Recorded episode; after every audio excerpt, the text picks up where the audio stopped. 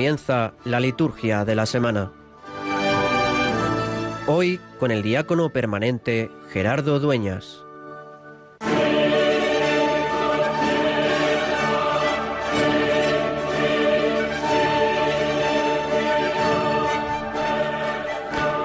Oh Dios, que en la humillación de tu Hijo levantaste a la humanidad caída. Concede a tus fieles una santa alegría, para que disfruten del gozo eterno los que liberaste de la esclavitud del pecado. Por nuestro Señor Jesucristo, tu Hijo, que vive y reina contigo en la unidad del Espíritu Santo y es Dios, por los siglos de los siglos. Amén.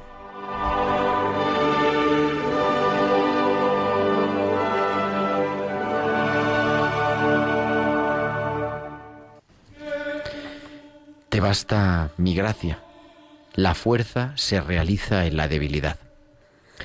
Estas palabras que en este domingo 14 del tiempo ordinario recoge la segunda carta de San Pablo a los Corintios son motivo de reflexión y también invitación para afrontar nuestra vida. En este tiempo quizá, en el verano en el que tenemos algo más de ocasión de pararnos y de contemplar la palabra. Te basta mi gracia, la fuerza se realiza en la debilidad. Dice Pablo que sufre en su carne, sufre las espinas de la carne, que un emisario de Satanás le abofetea, pero que ha clamado a Dios y que le ha respondido, te basta mi gracia, la fuerza se realiza en la debilidad. Es un mensaje profundo del Evangelio. A veces queremos ser los más fuertes, a veces queremos tenerlo todo claro, o pensamos que, entre comillas, Dios nos debe el cuidarnos, Dios nos debe el que todo nos salga bien, el que nuestros planes, las cosas que hemos previsto, aquello que hemos soñado o que nosotros o que hemos planificado, tiene que salir tal cual. Y sin embargo, poco a poco en el vivir cotidiano, caemos en la cuenta que somos débiles, que somos pequeños, que estamos necesitados. Y esa necesidad, vista y analizada, leída en creyente, es un descubrir la necesidad de la presencia de Dios en la vida. Parece que al final estamos saliendo de esta pandemia que nos lleva asolando hace mucho tiempo, hace casi 16 meses tenemos que aprender. Estamos llamados, no podemos seguir viviendo igual, porque experimentamos la debilidad. Y en ese momento es el momento de descubrir que nos apoyamos en la gracia de Dios.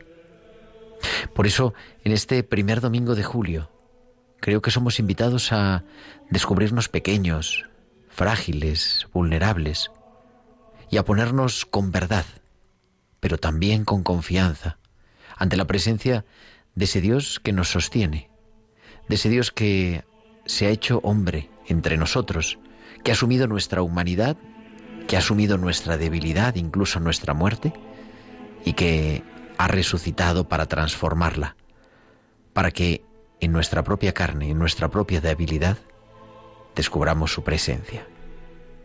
Te basta mi gracia. La fuerza se realiza en la debilidad que aprendamos a ser débiles, porque ahí se manifiesta la grandeza, la gracia de Dios.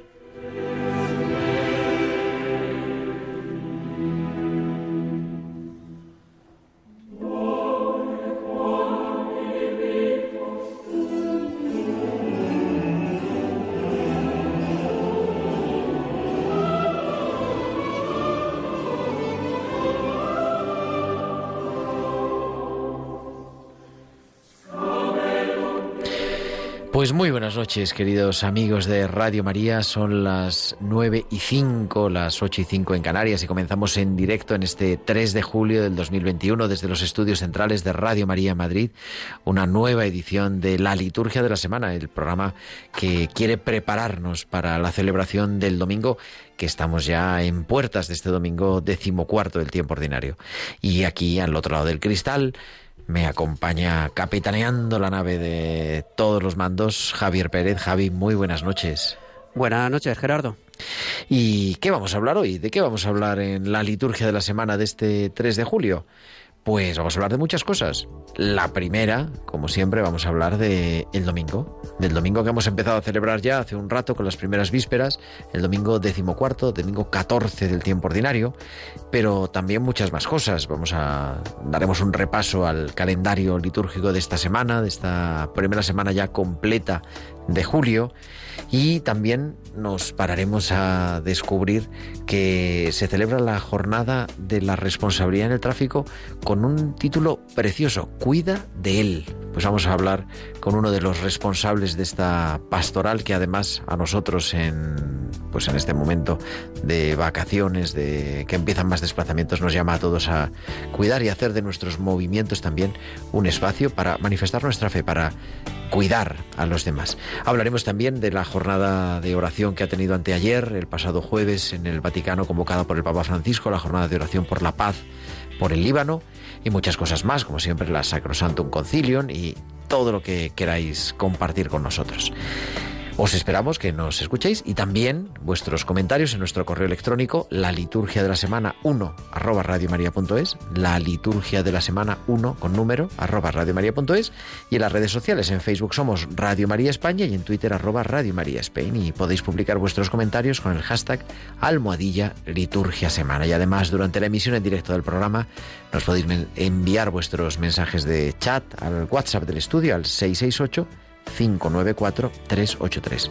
Al 668-594-383. Pues son las 9 y 7. Nos introducimos en la liturgia de este domingo, decimocuarto del tiempo ordinario. Yo te buscaba hasta que te encontré, necesitaba de ti. Llamaste y la puerta te abrí me revelaste tu amor. Y hoy, mi Dios, quiero vivir junto a ti.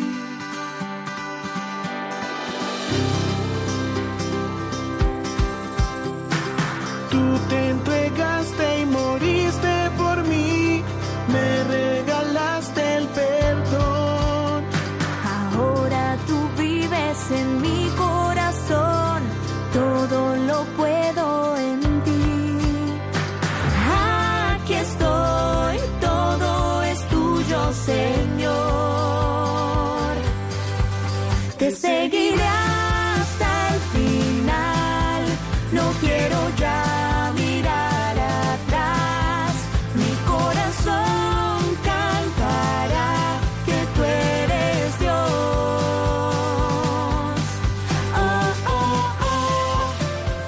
escuchando Te Seguiré de Atenas y Estación Cero, que por cierto estos días Atenas, esta cantante católica argentina, hablaba de que está, está embarazada y tiene algún problema el bebé que lleva en su vientre. Vamos a pedir también por ella que tanto nos ayuda a acercarnos a Dios. Y en este domingo, ya decimocuarto del tiempo ordinario, en la segunda semana del Salterio, para los que rezan las vísperas, continuamos en el año B, el año del evangelista San Marcos, y las lecturas, la liturgia de la palabra de este domingo nos habla de la tarea de evangelizar, que no es fácil, sino que tiene dificultades, pero que todo ello es sufrido por Cristo y no nos debe desanimar, porque como decíamos, reside en nosotros la fuerza de Cristo, que es la fuerza de la fe, de la gracia que queremos dar evangelizando. Nos encontramos con que en muchos hay resistencia a la palabra de Dios, como escuchamos en la primera lectura, son un pueblo rebelde, pero no por ello podemos dejar de anunciar lo que dice el Señor. Y esa dificultad también la siente Jesús, como escucharemos en el Evangelio. Pero vamos a centrarnos en, la liturgia de la palabra de este domingo, ya 14 del tiempo ordinario. La primera lectura está tomada del libro del profeta Ezequiel, al comienzo casi del libro, en el capítulo segundo. Son un pueblo rebelde y reconocerán que hubo un profeta en medio de ellos.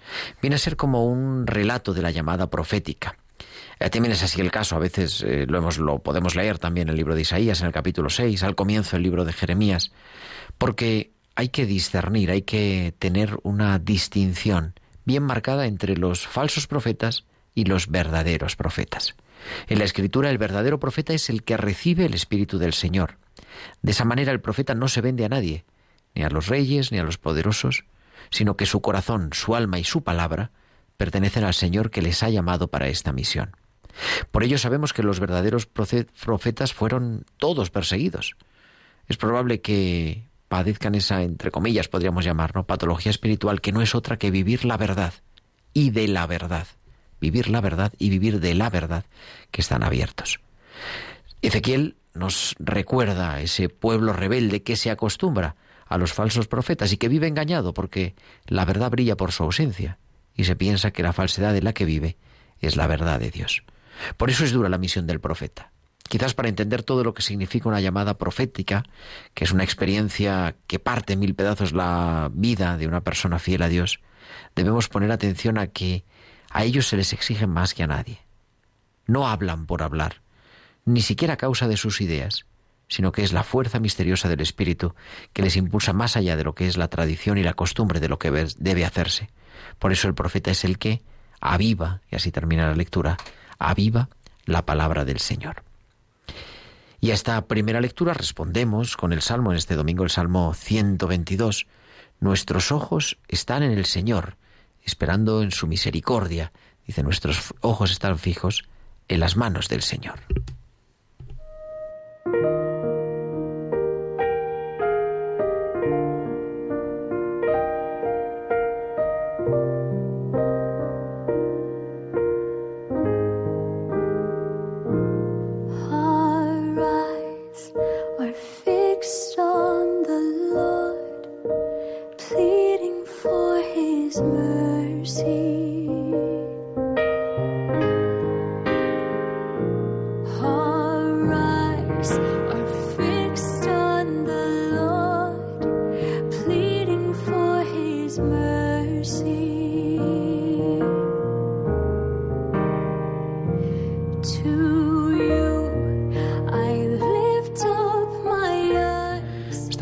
Versión del Salmo 122 en inglés que nos hace meditar la palabra. Para eso se llama Salmo responsorial, porque respondemos a la palabra de Dios con la propia palabra de Dios, con el libro de los Salmos, ese libro precioso de oraciones.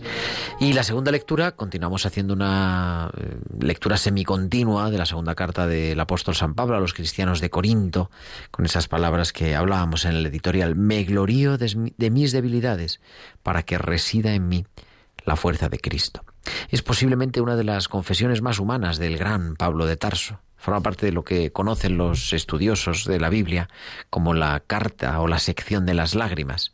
Es una descripción retórica pero real. Habla del aguijón de su carne, que es toda una expresión que ha confundido a algunos. ¿no? Algunos piensan que es una enfermedad, quizá una enfermedad crónica que arrastrara desde los primeros tiempos de la misión, pero no habría que descartar tampoco el sentido simbólico, lo que apuntaría probablemente a los adversarios que ponen entredicho su misión apostólica, ya que habla de un emisario de Satanás. Aunque bien es verdad que en la antigüedad el diablo escutaba los tópicos de todos los males, es algo biológico, es algo espiritual.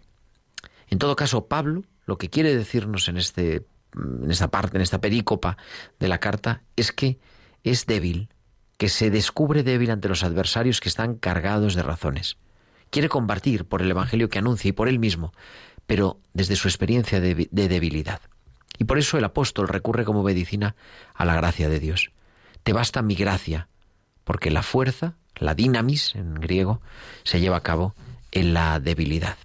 Es una de las expresiones centrales y definitivas de la teología de San Pablo. La gracia le hace fuerte la debilidad, le hace autoafirmarse no en la destrucción ni en la vanagloria, sino en aceptarse como lo que es, como quién es y lo que Dios le pide.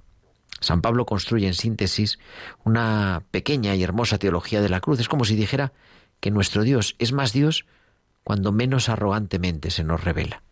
El Dios de la cruz, que es el Dios de la debilidad frente a los poderosos, es el único al que merece la pena confiarse, es el Dios vivo y verdadero.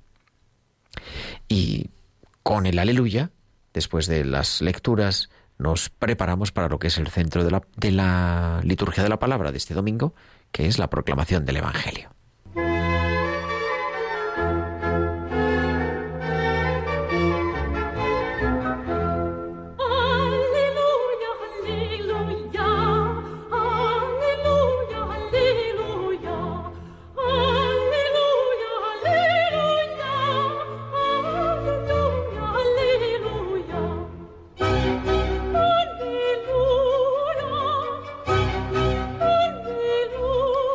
Este domingo 14 continuamos leyendo el evangelista San Marcos porque estamos en el año B y comenzamos el capítulo 6, San Marcos 6, 1, 6. Dice así el evangelio de este domingo.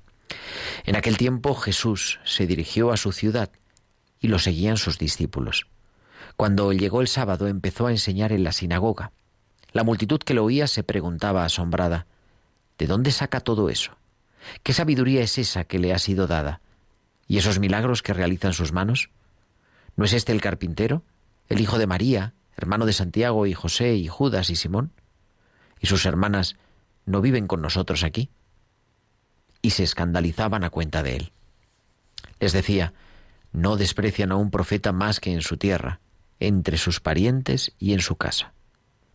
No pudo hacer allí ningún milagro, solo curó a algunos enfermos imponiéndoles las manos y se admiraba de su falta de fe y recorría los pueblos de alrededor enseñando. Y para comentar este Evangelio y, toda la liturgia de la palabra de este domingo, tenemos ya en directo a las 9 y 16, 8 y 16 en Canarias, a Carlos Bastida, que es capellán del Hospital de Canto Blanco y de la Residencia de Nuestra Señora del Carmen en Madrid. Carlos, muy buenas noches. Hola, muy buenas noches, Gerardo. Pues te escuchamos. Bien, pues eh, el relato del Evangelio de hoy tiene un objetivo claro, preparar a los discípulos para que no sientan la tentación de abandono cuando la gente los rechace y hasta los persiga.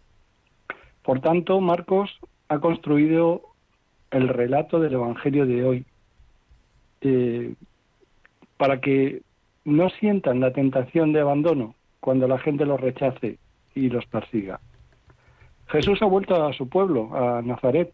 Por tanto, Irá todo el vecindario a escuchar a aquel hijo del pueblo cuya fama de sabio maestro y de poder sanador se difundía por toda Galilea y más allá. Y habría que decir que Nazaret en este caso no es solo el pueblo de Jesús, significa todo Israel. Pero lo que podría considerarse como un éxito, esta eh, realización de Jesús, de su poder sanador, se va a transformar en un clamoroso rechazo, hasta el punto de que Jesús, dice el Evangelio, no pudo hacer ningún prodigio, tan solo algunas curaciones. La gente de Nazaret primero escucha y se queda asombrada. Luego se pregunta perpleja, ¿de dónde vienen estas cosas? Esta sabiduría. Y finalmente se escandaliza reconociendo en él al carpintero, al hijo de María, a quien vieron crecer entre ellos. Por eso Jesús concluye con la expresión que se ha hecho famosa. Un profeta solo en su patria, entre sus parientes y en su casa, carece de prestigio. Nos preguntamos, ¿por qué los vecinos, los compatriotas de Jesús, pasan de la maravilla a la incredulidad? Hacen una comparación entre el origen humilde de Jesús y sus capacidades actuales. Es carpintero, sin embargo, predica mejor que los escribas y hace milagros. Y en vez de abrirse a la realidad, se escandalizan. Dios es demasiado grande para rebajarse a hablar a través de un hombre tan simple. Es, podríamos decir, el escándalo de la encarnación, el evento desconcertante de un Dios hecho carne, que piensa con una mente de hombre, trabaja y actúa con manos de hombre, ama con un corazón de hombre, un Dios que lucha, come y duerme como cada uno de nosotros. El Hijo de Dios da la vuelta a cada esquema humano. No son los discípulos quienes lavaron los pies al Señor, sino que es el Señor quien lavó los pies a los discípulos este es un motivo de escándalo y de incredulidad, no solo en aquella época, sino en cada época, también hoy. El cambio hecho por Jesús compromete a sus discípulos de ayer y de hoy a una verificación personal y comunitaria. También en nuestros días puede pasar que se alimenten prejuicios que nos impiden captar la realidad pero el Señor nos invita a asumir una actitud de escucha humilde y de espera dócil, porque la gracia de Dios a menudo se nos presenta de maneras sorprendentes, que no se corresponden con nuestras expectativas. Lo decía San Pablo, lo hemos escuchado, en la debilidad se produce la gracia. Dios no se ajusta a los prejuicios. Debemos esforzarnos en abrir el corazón y la mente para acoger la realidad divina que viene a nuestro encuentro. Se trata de tener fe. La falta de fe es un obstáculo para la gracia de Dios. Y esa fe se va produciendo día a día en el seguimiento de Jesús, en su encuentro normal, natural, sencillo, en su relación, en nuestra relación con Él. Muchos bautizados viven como si Cristo no existiera. Se repiten los gestos y signos de fe, pero no corresponden a una verdadera adhesión a la persona de Jesús y a su Evangelio. Cada cristiano, todos nosotros, cada uno de nosotros, está llamado a profundizar en esta pertenencia fundamental, tratando de testimoniarla con una conducta coherente de vida, cuyo hilo conductor será el amor, la caridad. Pidamos pues al Señor que por intercesión de la Virgen María deshaga la dureza de los corazones y la estrechez de las mentes, para que estemos abiertos a su gracia, a su verdad y a su misión de bondad y misericordia, dirigida a todos, sin exclusión. Ojalá que así sea. Pues que así sea, querido Carlos, Carlos Bastida, que nos ilumina en la liturgia de la semana para poder hacer vida este Evangelio. Muchísimas gracias, buenas noches. Gracias a vosotros. Buenas noches. Y en este momento de la liturgia de la semana vamos a entrar en el calendario de esta semana, decimocuarta del tiempo ordinario.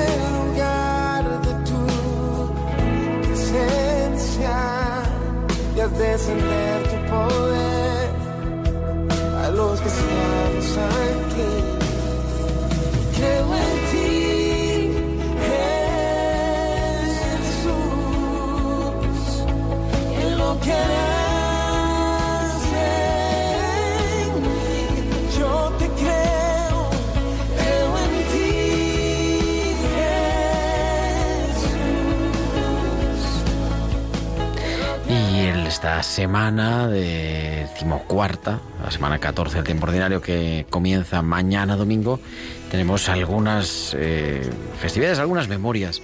La verdad que son tres memorias libres, pero bueno, más cosas que tenemos que compartir. Y es que, bueno, primero que mañana es Santa Isabel de Portugal, pero evidentemente es una memoria que pasa mm, a segundo plano con la celebración del domingo. El lunes se puede celebrar la memoria, es memoria libre de San, Antonio María Zaccaria, sacerdote italiano del siglo XVI, admirable por su actividad misionera en aquel momento histórico en el que el renacimiento de la Roma pagana deslumbraba a tantos espíritus con menoscabo de los valores cristianos. Para San Anto- Antonio María Zacaría, la vida de San Pablo Pablo fue el norte de su vida y de hecho en una de sus cartas escribe lo que hemos tomado por guía y padre a un apóstol tan eximio y hacemos profesión de seguidores suyos, debemos esforzarnos en poner por obra sus enseñanzas y sus ejemplos. Ese mismo día también nos unimos en la oración eh, a la iglesia que peregrina en Almería porque es el aniversario de la ordenación de su obispo, Monseñor Adolfo González Montes, que fue ordenado en el año 1997. El martes, este martes 6 de julio, recordamos a Santa María Goretti, es también una memoria libre. Santa María Goretti, mártir a los 12 años, que por fidelidad a Cristo se dejó matar en defensa de su virginidad en el año 1902, con ese lema de su vida, antes morir que pecar.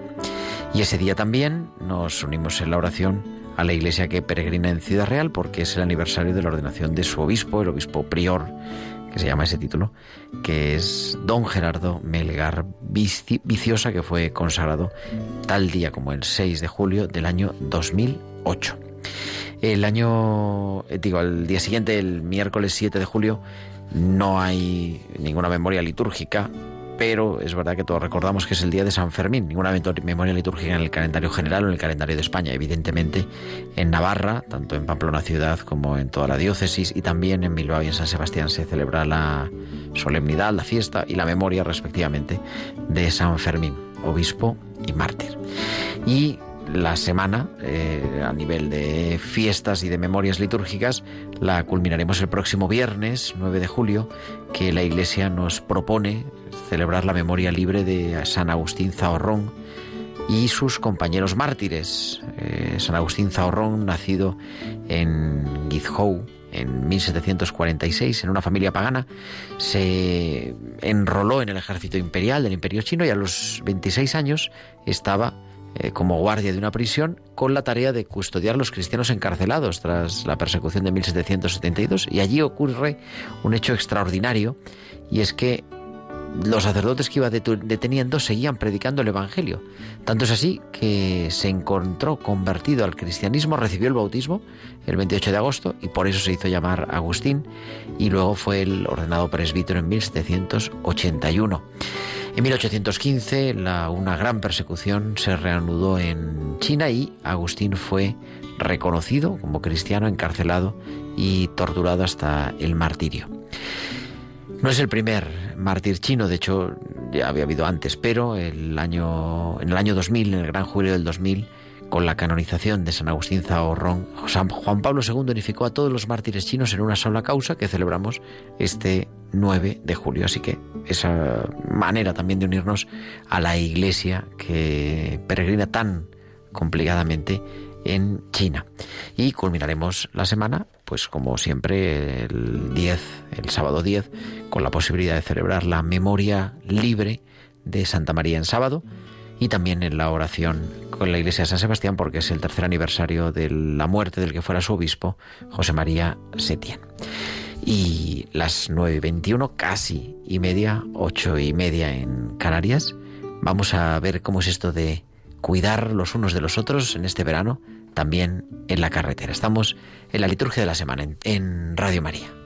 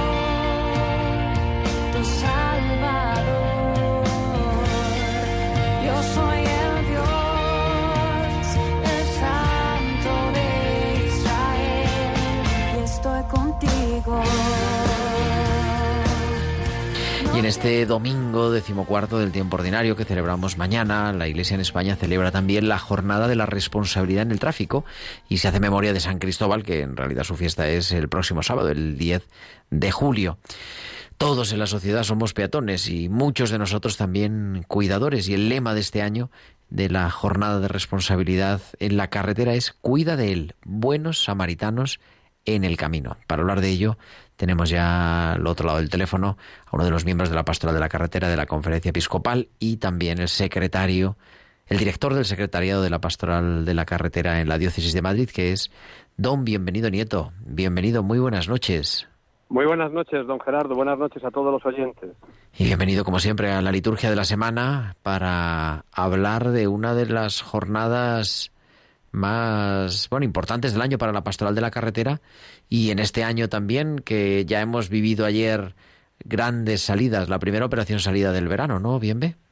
Pues sí, eh, el otro día prestábamos eh, atención a lo que nos presentaba el ministro del Interior y el director general de Tráfico para decirnos que más de 90 millones de personas se prevén que se desplacen y que nos desplacemos este año por diferentes carreteras de España. Es una, una cifra muy muy magna, muy grande. Lo que sí que es cierto es que detrás de esas de esos movimientos hay personas y entonces creo que es algo que todos los años impacta bastante. Y como bien has dicho en la presentación, mañana se celebra la jornada de responsabilidad en el tráfico, uno de los pilares de esta pastoral de la carretera, de la responsabilidad. Es decir, desde la conferencia episcopal y a través de todas las delegaciones abocamos y abogamos por la responsabilidad de todos los conductores, de todos los peatones y de todos los que nos movemos y desplazamos. San Cristóbal es el día 10, festividad litúrgica de San Cristóbal, y siempre en las proximidades es cuando se celebra la jornada de responsabilidad, que además coincide con el gran éxodo veraniego. Con un, decía yo, un lema y un cartel precioso, porque habéis querido titularlo Cuida de él esta semana, buenos samaritanos en el camino. Pues es, sugerente. muy sugerente. Muy sugerente porque se debe esto un poco. Hay un comité que nos reunimos con nuestro director, don José Aumente Domínguez, que también es, es compañero ahí en esta casa. Sí, sí, en el programa En Camino, los viernes, un viernes y un viernes no, a las 5 de la mañana. Madrugamos, ya sabes que madrugamos con mucho gusto. Exactamente. Bueno, pues eh, es, es cierto que el grupo de expertos queríamos eh, de alguna forma eh, indagar, profundizar y sobre todo centralizarlo en la persona, ¿no? Que el mensaje sea antropocéntrico y que la persona sea el centro de lo que es y debe de ser. Y nunca mejor vino a colación en el camino la parábola del buen samaritano. En el buen samaritano se ve cómo hay una persona que se encarga de cuidar, de custodiar y de albergar a un a un desconocido que estaba en el camino. Le lleva una posada, le cura las heridas y una vez que se tiene que marchar dice, cuida de él. Y a la vuelta te daré lo que haga falta. Qué mensaje tan bonito y tan profundo que podemos sacar a nivel de lo que es la pastoral de la carretera. Cuida de él. Ya no solamente porque en un momento pueda haber un accidente de tráfico, que tenemos la obligación ineludible de prestar atención porque si no incurriríamos en un delito de emisión de socorro, sino cuidar de él es cuidar de todos los que están a nuestro lado. El prójimo, la parábola del buen samaritano, ¿y quién es mi prójimo? Y es cuando nos narra Lucas esta parábola tan bella. Bueno, pues ¿quién es mi prójimo en el camino, en la calle, en la carretera? Pues a esas personas a las que tenemos que cuidar. La Iglesia es madre y todos nos acordamos de lo que es nuestra madre, la que nos ha dado en todo momento ternura, cobijo, nos ha acariciado, nos ha dado cercanía, ha estado en los momentos mejores y peores. Pues la Iglesia, que es madre, también tiene que acoger, también tiene que alentar, también tiene que hacer y dar cercanía, mostrar la ayuda y cuidar a todas estas personas. Y ese es nuestro mensaje de este año. Cuida de él, ya no solamente por el accidente, sino cuidar al que va al lado, cuidar a nuestros propios hijos cuando nos desplacemos, que seamos capaces de, de no poner en riesgo su vida ni la vida de los demás, que en un momento seamos consecuentes con la responsabilidad que llevamos hacia nosotros mismos y hacia los demás. Este es el mensaje de cuida de él. Podríamos estar hablando un programa entero, no, bastantes más, porque es tan fecunda la expresión cuida de él, buenos samaritanos en la carretera. Y es lo que hemos querido mostrar este año. Ha tenido muy buena acogida la DGT, muy buena acogida. Ha estado bien. No, yo eh, leyendo el mensaje de los obispos de la eh, Subcomisión Episcopal de Migraciones y Movilidad Urbana, venía una, vamos, no es que no es una anécdota, sino un hecho trágico, Oh, verdaderamente, que sucedió el- en enero, ¿no? En enero de En este año enero, 2001. En enero de este año 2021. 2021, 2021 ha sido, nos ha impactado a todos, Gerardo, nos ha impactado a todos y más a más al director de la pastoral, a don José Aumente, el director de la delegación, que a uno de los camioneros le llegó a, creo que le, le llega a conocer, estuvo en su entierro. Fíjate cómo es y cómo sucede esto. Tordesillas, inmediaciones de Tordesillas de Nacional 6. Un camión sufre un reventón y empieza a incendiarse. Dos camioneros que lo ven paran para auxiliarle. Tres camioneros. De pronto viene un cuarto camionero y se lleva por delante a los tres. Porque no les vio. Increíble, impactante, durísimo.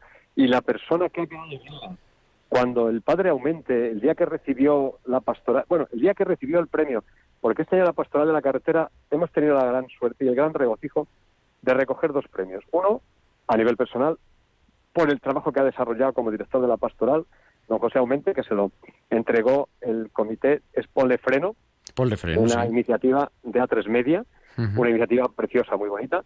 Y hace muy pocos días, esta misma semana, el lunes de esta misma semana, ha recibido el premio de la solidaridad la, el Departamento de la Pastoral de la Carretera de la Conferencia Episcopal por todo lo que en un principio está haciendo. Bueno, pues el día que recibió a título individual don José este premio, hizo mención en su alocución a este accidente. Y a todos, claro, los impactó. Algunos lo conocían, otros no. Pero a todos les impactó porque es la muestra de la solidaridad. Dar la vida por el otro. Dar la vida por el prójimo. Dar la vida por el hermano. Y fueron escenas durísimas, durísimas. Y el otro día nos comentaba don José que la viuda que, que salía en, en una revista de, las, de la, en este caso de la, de la diócesis de Madrid, en, en la revista de Alfa y Omega, se ponía como testimonio a la persona y la viuda que ojalá este ejemplo sea también un ejemplo para tantas y tantas personas que tenemos que cuidar y que tenemos que cuidar de ello. La verdad es que eh, es una jornada muy bonita y de mucha responsabilidad, nunca mejor dicho. Por eso la conferencia episcopal y nosotros en las delegaciones hacemos bastante hincapié en que todos tenemos esa responsabilidad y ese deber. Y tradicionalmente en este en esta jornada lo vemos, yo lo he visto muchas veces en la televisión, ¿no? Porque se transmite la misa normalmente.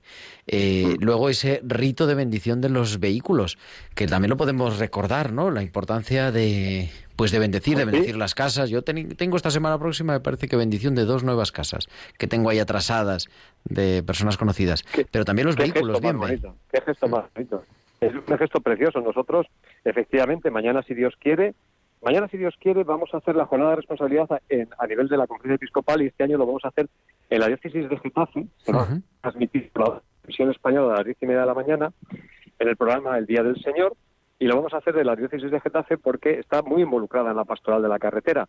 Don Juan Antonio Muñoz, que es el, el responsable, está ilusionadísimo porque un día pudieran llegar las cámaras allí y por fin se ha logrado. Y bueno, pues lo vamos a hacer al final, justo al final, el obispo que presidirá la Eucaristía, don Ginés, bendecirá los coches. Ese acto de bendición que en muchos casos se había perdido y que había quedado ahí como desdeñado, ¿verdad? Es un acto precioso, maravilloso. Y además repartiremos estampas con el patrón de los conductores San Cristóbal y con la protección también la estampa de la Virgen de la Prudencia. Que veo aquí con un volante en la mano el niño. Sí, señor, el niño lleva un volante en la mano. Curioso, ¿verdad? Precioso. No lo había visto, no la conocía, lo he visto ahora en el material de Hay la conferencia. y hay que anunciar que esa imagen está bendecida y apoyada por su santidad el Papa Francisco. Y el director de la pastoral, don José, le entregó una estola y se la puso delante de nosotros. Con el- y además le encantó la idea de llevar ese volante, ¿no? La responsabilidad que llevamos nosotros para acoger a ese niño que fue el que vino a salvarnos.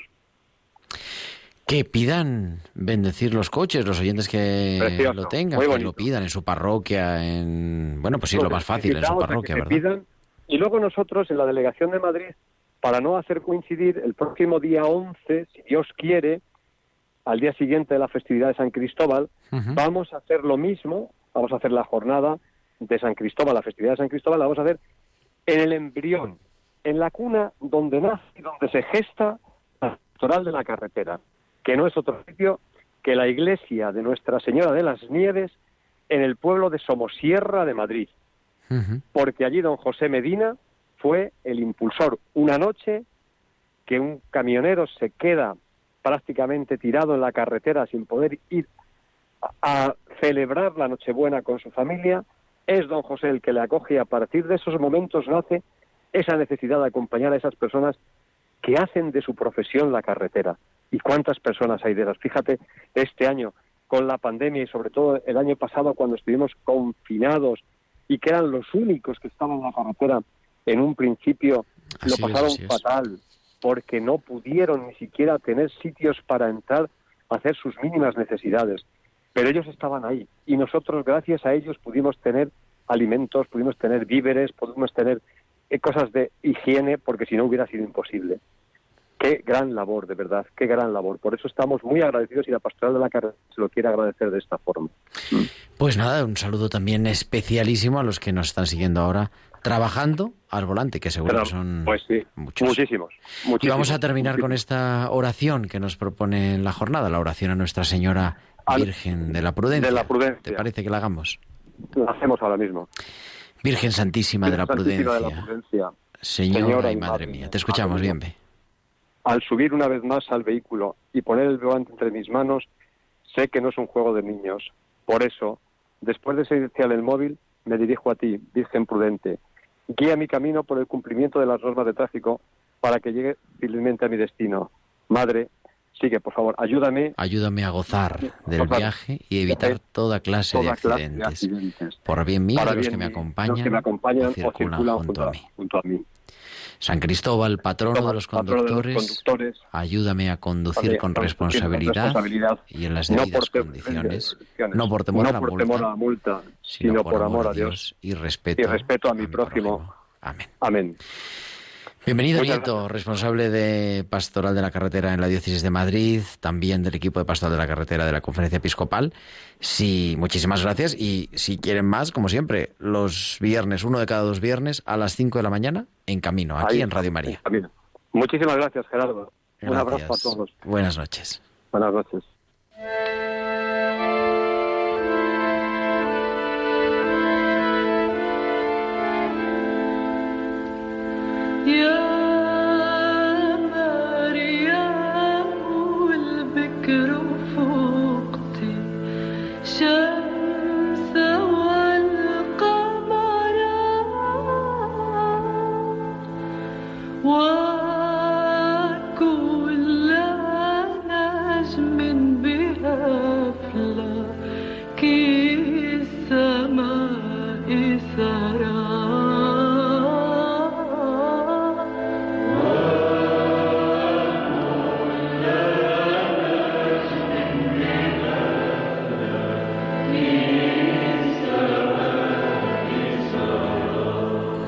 Estamos escuchando un himno de la liturgia maronita, que es María la primogénita, lo que pasa es que cantan en árabe y se nos hace un poquito difícil de entender seguramente a la mayoría de nosotros.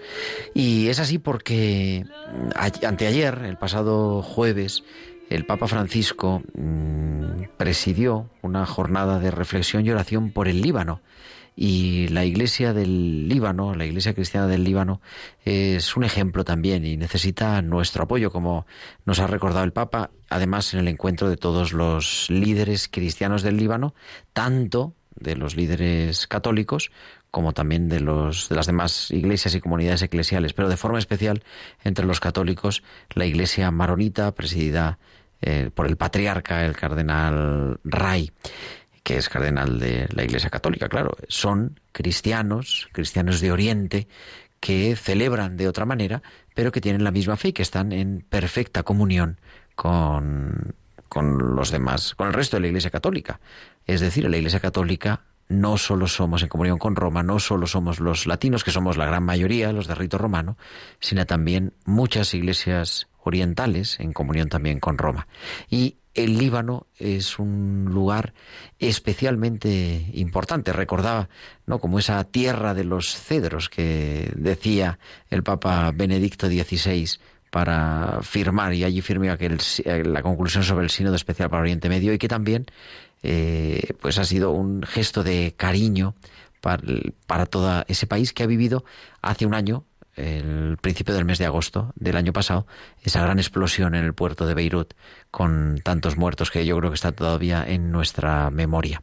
El Papa ha dirigido, al concluir esta jornada de oración, un discurso a la oración ecuménica, Señor Dios tiene, el Señor Dios tiene planes de paz juntos por el Líbano, en el que ha recordado a los libaneses vosotros os habéis distinguido a lo largo de los siglos, incluso en los momentos más difíciles, por vuestro espíritu emprendedor, por vuestra laboriosidad. Vuestros altos cedros, símbolo del país, evocan la floreciente riqueza de una historia única y también recuerdan que las grandes ramas solo nacen de raíces profundas. Y les dice el Papa a los libaneses, no os desmoralicéis, no perdáis el ánimo, encontrad en las raíces de vuestra historia la esperanza de florecer nuevamente.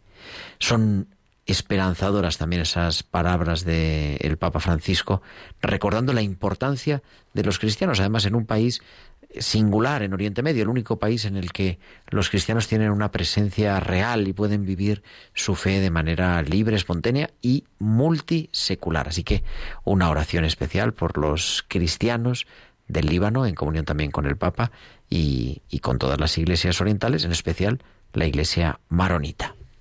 Angelina.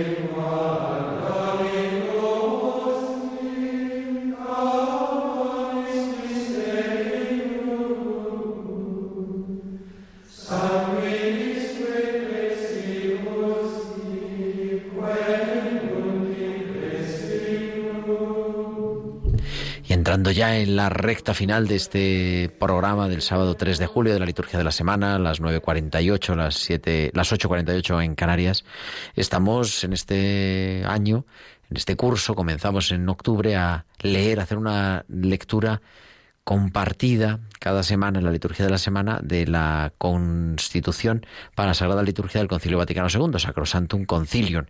La semana pasada nuestro compañero Rafael Casas se quedó en el número 70 y continuamos hoy en el número 71, en el que estamos en una sección en la que los padres conciliares invitaban en el año 65 a revisar perdón, en el año 61, a revisar los rituales. Y hoy vamos a hablar de la confirmación, la penitencia y la opción de los enfermos. El número 71 dice así, revísese también el rito de la confirmación para que aparezca más claramente la íntima relación de este sacramento con toda la iniciación cristiana.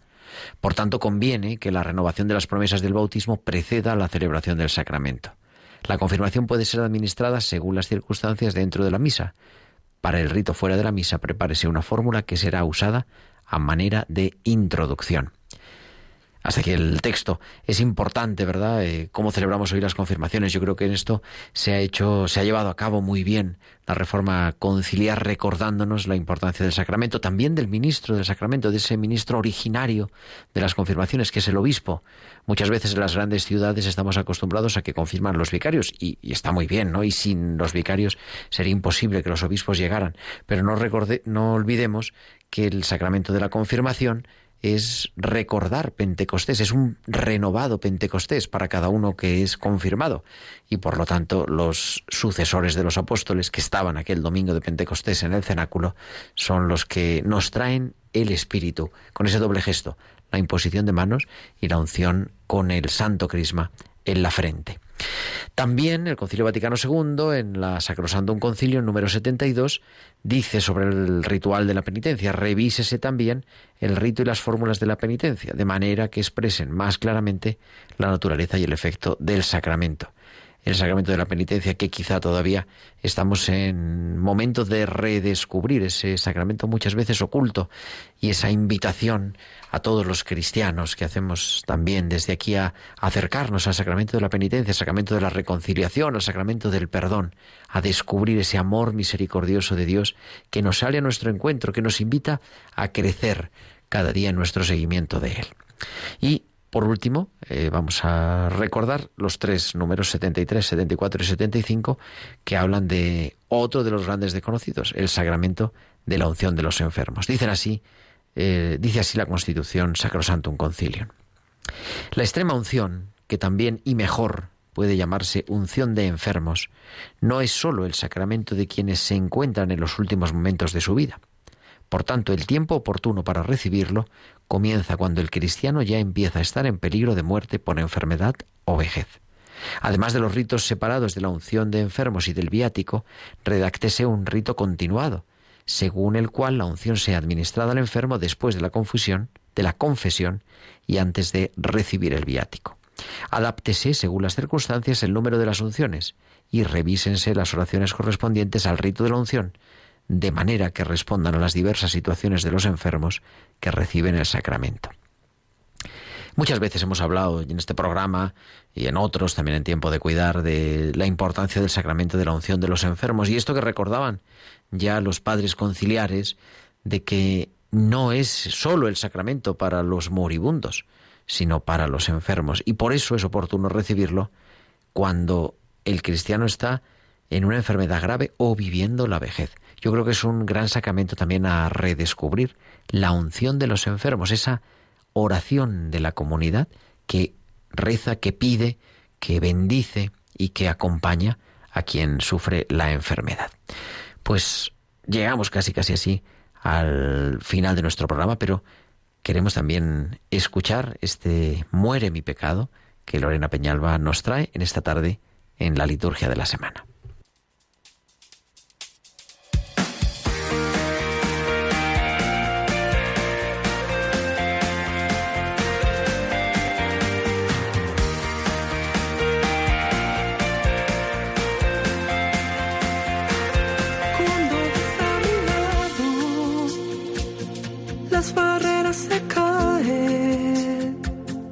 La victoria se traza sobre el perdón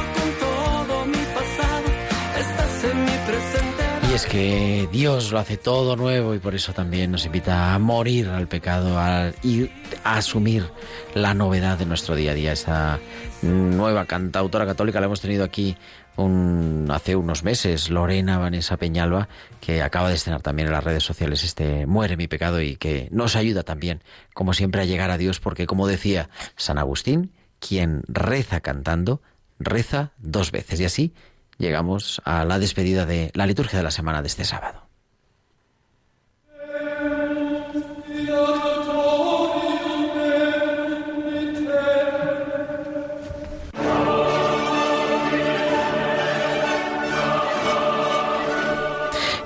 Como decimos en este sábado, pues llegamos al final, pero vendremos el próximo sábado, que será 10 de julio y a las 9 de la noche estaremos aquí otra vez en la liturgia de la semana. Muchísimas gracias a Javi Pérez en el control de sonido y un abrazo. Que Dios os bendiga en este primer domingo de julio. Un abrazo de vuestro amigo el diácono Gerardo Dueñas.